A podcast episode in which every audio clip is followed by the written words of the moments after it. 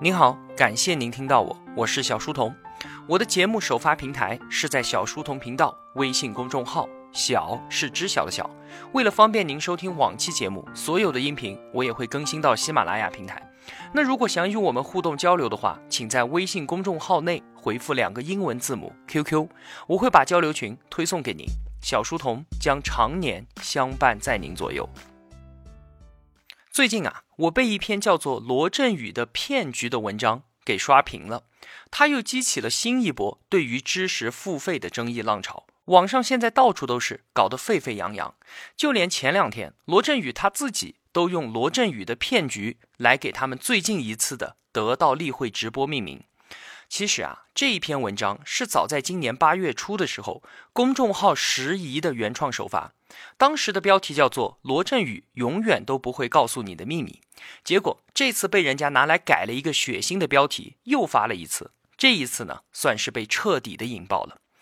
我是之前在我们自己的 QQ 交流群里面看到的这一篇文章，并且它引起了同学们的热烈讨论，我觉得挺有意思的。还在九月十四号那天我生日直播的时候拿出来和大家分享了一下。今天呢，我还是想用一期节目把它给记录下来。当然，我也做了进一步的补充。其实啊，这个话题的争议焦点在于，目前的知识服务，它到底是给我们带来了正儿八经的知识，还是说仅仅给了我们一种很有收获的错觉？其实并没啥用。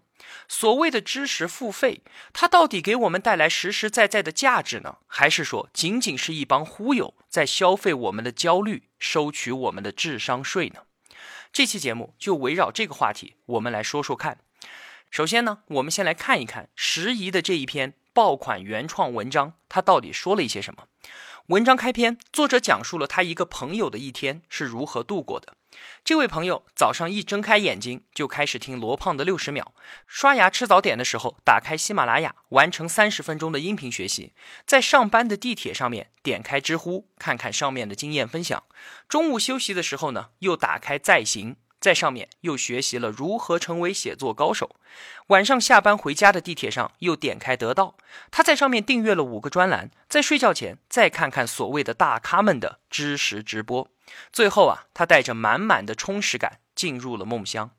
这位朋友他很焦虑，他说啊，时代的变化实在是太快了，担心自己的知识都不够用，害怕自己被社会所淘汰，这是这一篇文章所说的第一件事情，知识焦虑。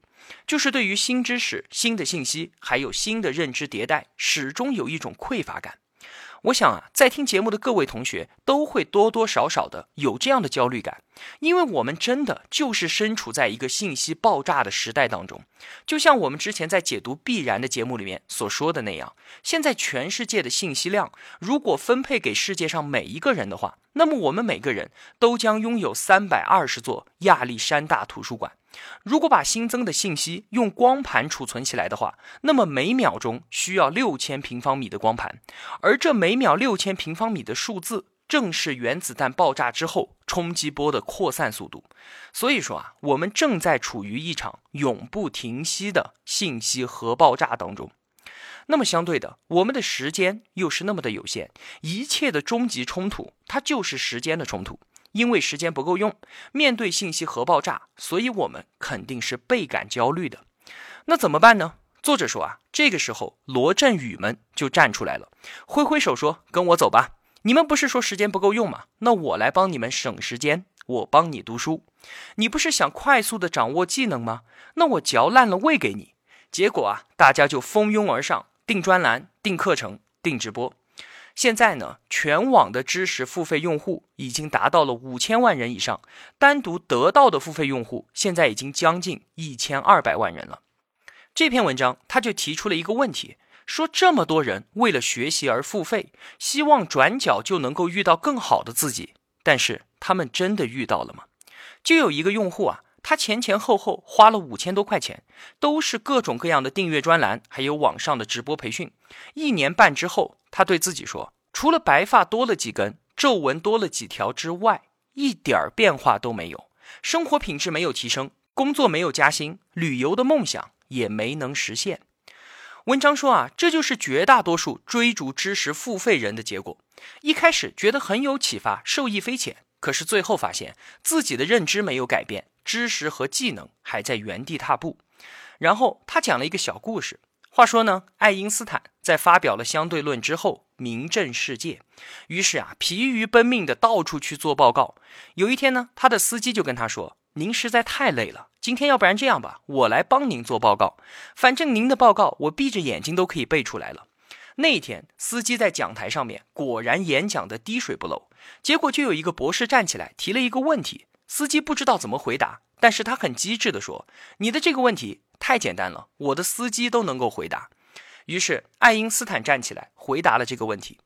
在散场之后的车上，司机就对爱因斯坦说：“我知道的都只是概念，您懂得的那些才叫知识。”所以啊，作者说：“你以为你买到了知识，其实你买到的不过是知道；你以为买到了可以掌握的技能，其实你只是囤积了一堆的知道罢了。”紧接着文章说。大部分知识付费的创作者其实都是大忽悠，为什么呢？第一，他们传授的几乎都是碎片化的知识，他们给你的都是一堆的结论，而非逻辑，大量简化了推演的过程，只告诉你表面事实，没有告诉你背后的原理。长期接受碎片化知识的结果就是，因为不成体系，所以容易遗忘，看待问题简单片面化，难以进行复杂的独立思考。所以，我们经常感叹，学了这么多，就和没学一个样。第二，他们所传授的知识都是未经过你自己思考的。绝大多数人为了逃避真正的思考，愿意做任何的事情。逻辑思维视频节目之前的片头是这样说的。他说：“古时候的有钱人明明都有一双眼睛，却不看书，而是请人读书给自己听。今后我就是您身边的这个读书人。”但是作者反问道：“有哪位大儒豪杰是靠书童读书给自己听而成功的呢？”所以啊，没有人能够代替你去努力，即使你花了钱；没有人能够代替你思考，即使你花了钱。未经思考的知识，从来都不属于你。第三。罗胖十分懂你的焦虑，不断的挑逗你。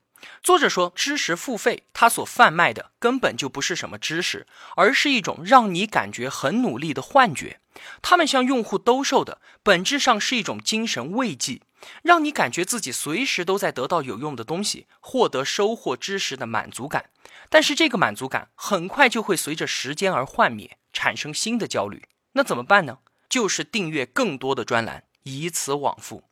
然后，作者给出了他认为真正治疗我们自己知识焦虑的药方。首先是要弄清楚什么才是真正的学习，需要有目标的去学习。看见别人学英语，自己就跟着学；看见别人学写作，自己也跟着学；看见别人学编程，自己还是跟着学。不是这样的，这其实就是我们经常所说的那一句话：用战术上的勤奋来掩盖战略上的懒惰。其次呢，学习是需要用问题驱动的，因为需要回答自己的疑惑，所以才去寻找答案，这样的学习才会变得高效。第三是要懂得系统挖掘，治疗焦虑最好的方法就是在某个领域上达到专业的水平。最后一个是要找到学以致用的出口，只有让知识频繁的得到致用的锻炼，它才能够真正转化成为长在你身上的本事。文章的结尾，他说：“罗振宇永远都不会告诉你，主动学习远比被动学习重要，系统学习远比碎片化学习重要，向内学习远比向外学习重要，专业学习远比跨界学习重要。我不反对知识付费，但我反对鼓吹知识速成。我不反对碎片化知识，但是我反对神话碎片化学习。求知这件事情，没有什么终南捷径可走。最后啊。”他还说了一个我们应该都听过的段子。他说：“如果你每天还在看耶鲁公开课、上三万咖啡、听创业讲座、知乎果壳关注无数、三十六课每日必读，对马云的创业史了如指掌，对张小龙的贪嗔痴如数家珍，喜欢罗振宇胜过乔布斯，逢人就谈互联网思维，那么你现在每天应该还在挤地铁。哈哈，怎么样？看完了这一篇文章。”我觉得写的真的是不错，唯一的缺憾就是标题还不够嘲讽，所以现在人家换了一个更血腥的标题之后，他就被正式的引爆了。当时啊，我看到群里面的同学在讨论这个问题，就收集了几位同学关于他的看法。对于很多知识付费内容，我们都会有这样的感觉：说付费知识就像是超市里的商品，一看见标题就像打了鸡血一样，这是我想要的。再试读两章，感觉满满都是干货，买了绝对值。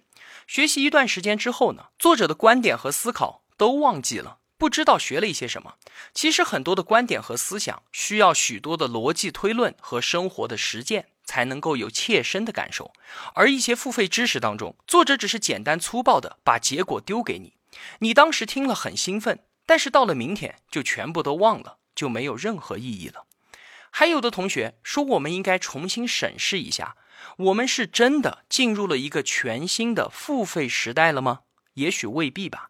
他说啊，知识从来都是收费的。比方说，我们从小受到的教育，即便是义务教育，只不过是国家给你买单了，也不是免费的。后来呢，互联网时代，所有的信息经历了一个从免费再到收费的过渡。一开始啊，我们展示自己要传播的信息，它是需要成本的。但是互联网让这个成本一低再低，低到很多人免费提供信息也可以获得收益，所以免费的时代到来了。不过现在，我们慢慢的开始需求说要营养价值更高、更新奇、更有用的知识，于是我们又回到了本来一直都是这样的知识付费的时代。说到这里啊，我想起了必然中的一个关键词，叫做过滤。意思就是说，现在的信息实在是太多了，在这么多的信息当中，找到你想要的以及合适你的，就如同大海捞针一样。那么过滤的作用就出现了。就是把你想要的、你喜欢的东西直接给你。我想啊，所有的收费专栏刺激我们购买欲望的，一定是先达到了这一点，就是你想要的东西我这里有，你拿钱来买。即便是现在信息爆炸，信息本身是免费的，但是我在这茫茫多的信息当中找到你想要的东西，并且把它加工出来，那么我觉得这个过程确实是值得为此付费。那一天啊，我和一个同事闲聊，他当时说了一句话。他说：“中华五千年历史沉淀下来的智慧就放在那里，想学的人自然会去学，不想学的人，你说啥也没用。”当时啊，我并没有说什么，但是我是不同意这个说法的。确实是有很多的知识和智慧本来就存在，但是如果没有现在的人用现代的方式把它们给翻出来，我们还真就看不到。就是因为太多了，我哪怕是想学，也不知道应该怎么去学。所以说。当那些东西被翻出来，二次加工，再给到我们的那些所谓知识二道贩子，我觉得他们挺有价值的。其实我自己也是在做这么一件事情，我还不是说翻人家埋在地底下的东西，我是拿人家翻好的写成书了，我再翻一次，变化一个载体，把它放到音频里面再交付给大家。所以啊，虽然我并没有收费，但是我是认可知识付费这个概念的，没有问题，确实应该收费。这篇文章为什么我说写的蛮好呢？因为啊，它符合一篇爆款文章的所有标准。你看，它首先契合了当下知识付费的热点，标题里面直接用了罗振宇的名字，他算是知识付费的代表人物了吧？也是蹭了一个大流量。再加上“骗局”两个字，调动了读者打开的兴趣。只要是认识罗振宇的人，一定会点开这篇文章的。然后再用用户的亲身经历。就是什么，每天早上听罗胖的六十秒，订阅了很多很多的专栏，一有时间就用音频的方式给自己充电，等等，用这些事情在文章的一开始就把我们给拽了进去。因为我们真的就是在这样做，紧接着开始制造冲突，这也是我看的最有意思的一个部分。他把大多数的知识付费创作者说成是大忽悠，说他们卖的根本就不是什么知识，而是在消费我们的焦虑，让我们产生一种很努力、很有收获的错觉。但是啊，对我们自己的生活一点改善也没有。不过呢，我最不同意的就是这一点了。那如果说卖书卖课程给我们是消费我们的知识焦虑，那路边卖早点的就是在消费我们的饥饿了；卖衣服的就是在消费我们的虚荣；拍婚纱照卖钻戒的就是在消费我们展示爱情的愿望。这样说就说不过去了吧？即便没有罗振宇他们，我们同样存在知识焦虑。即便这条街上没有卖早点的，那我肚子也会饿。所以我在家门口吃不到，我到单位门口，我一样还是要吃。那再退一步来说，对于那些原本没有知识焦虑的人，或者说知识焦虑没有那么强的人，听了罗振宇他们之后有了这个焦虑，这到底是好事儿还是坏事儿呢？我倒是觉得这是一件好事儿，而且这是绝大多数人的情况。如果说我不看得到，不听喜马拉雅，不看公开课，那原来这些时间到哪里去了呢？还不就是睡觉、玩游戏、逛街，随意的浪费掉了？那与其这样，还真的不如像文章里一开头说的那样，我慌慌张张的学了那么多东西，然后满足的进入了梦乡。我倒是觉得这样挺好。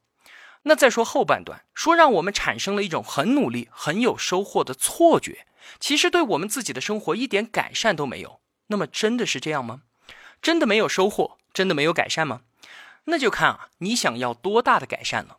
如果你觉得订阅一个专栏就能够实现财富自由，订阅一个专栏就能够升职加薪，订一个专栏你的创业项目就能够成功，那你不是神经病吗？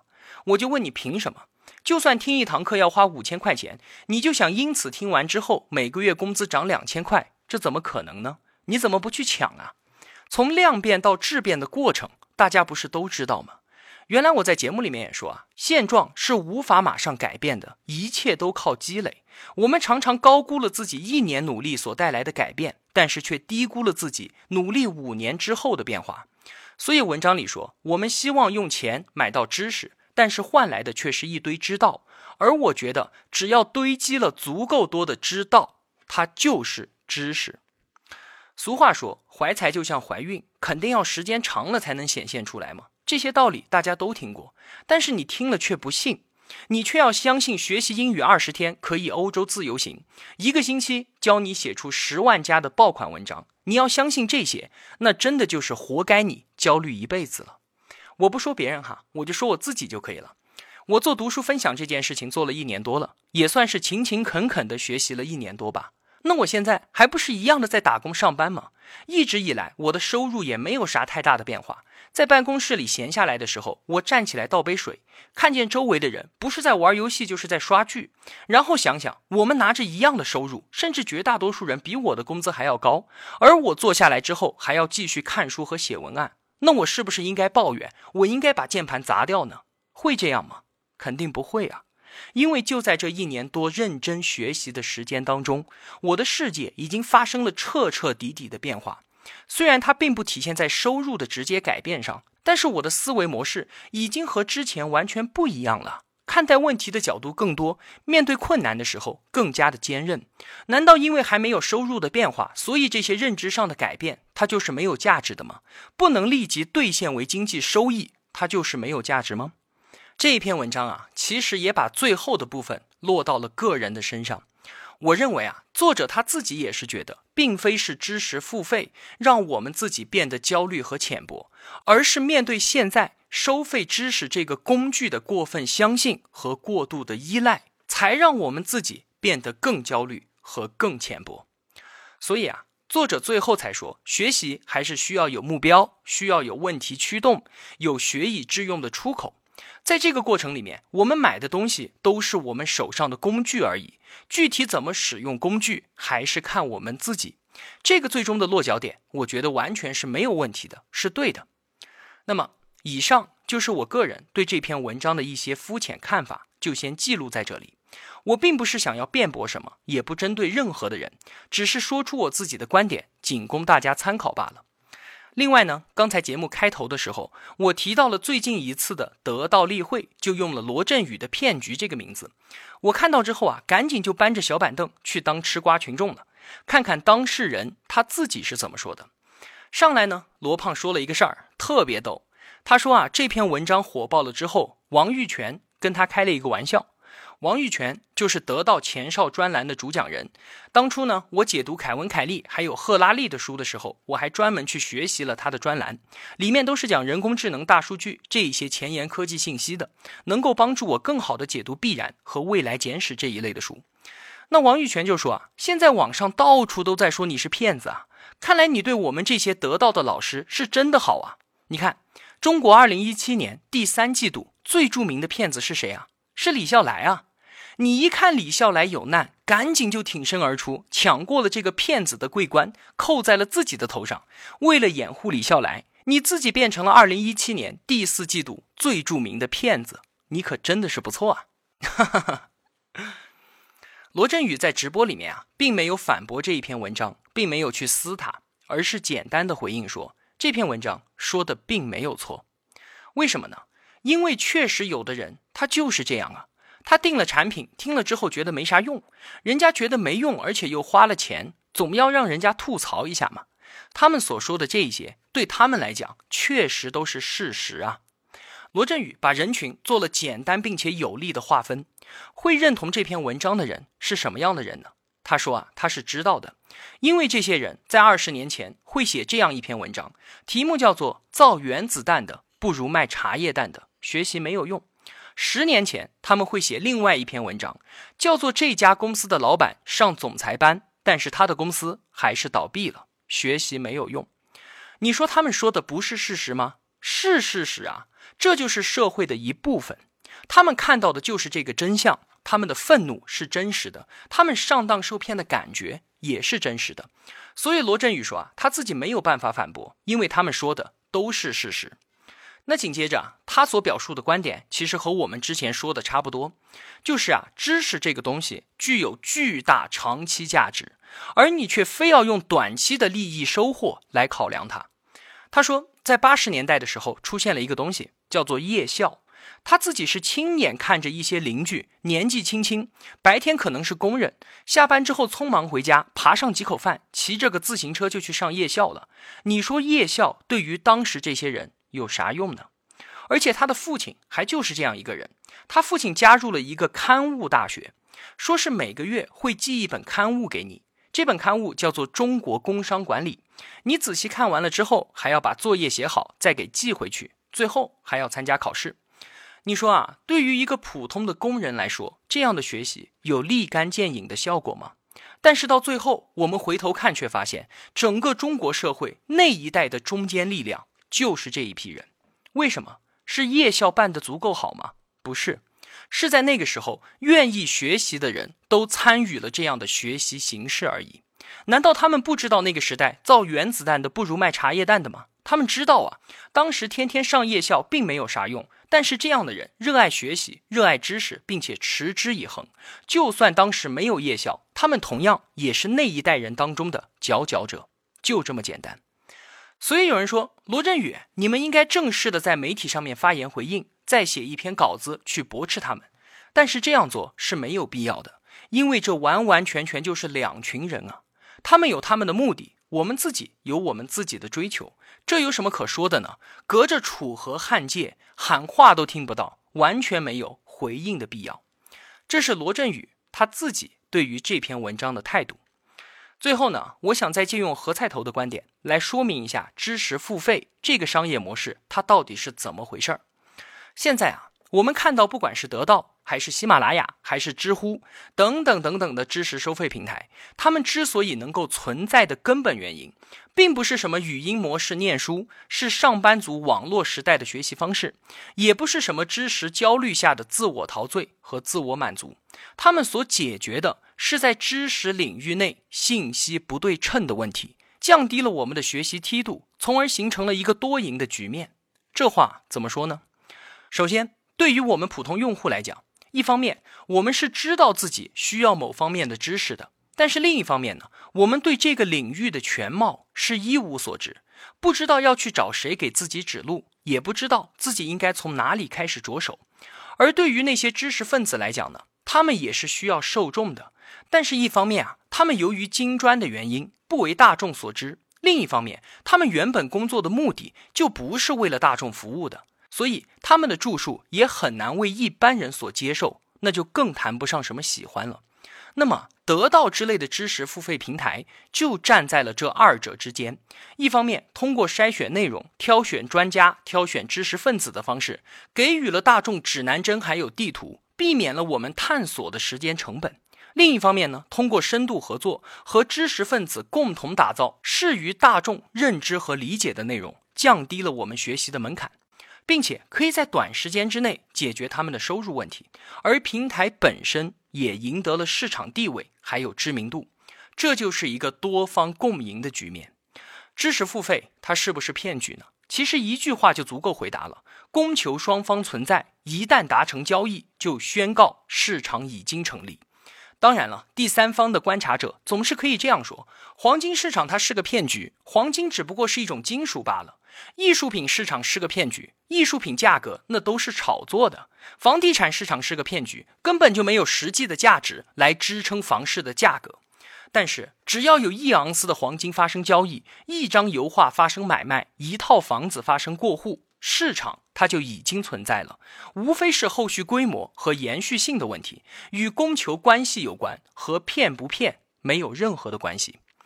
如果说，因为他们所提供的这一些付费内容，能够让对某一领域有兴趣的读者们找到门径，了解初步的知识，对该领域的全貌有所理解。大概知道个人继续进修应该走什么方向，读什么书，上什么学，我觉得就已经达到目的了。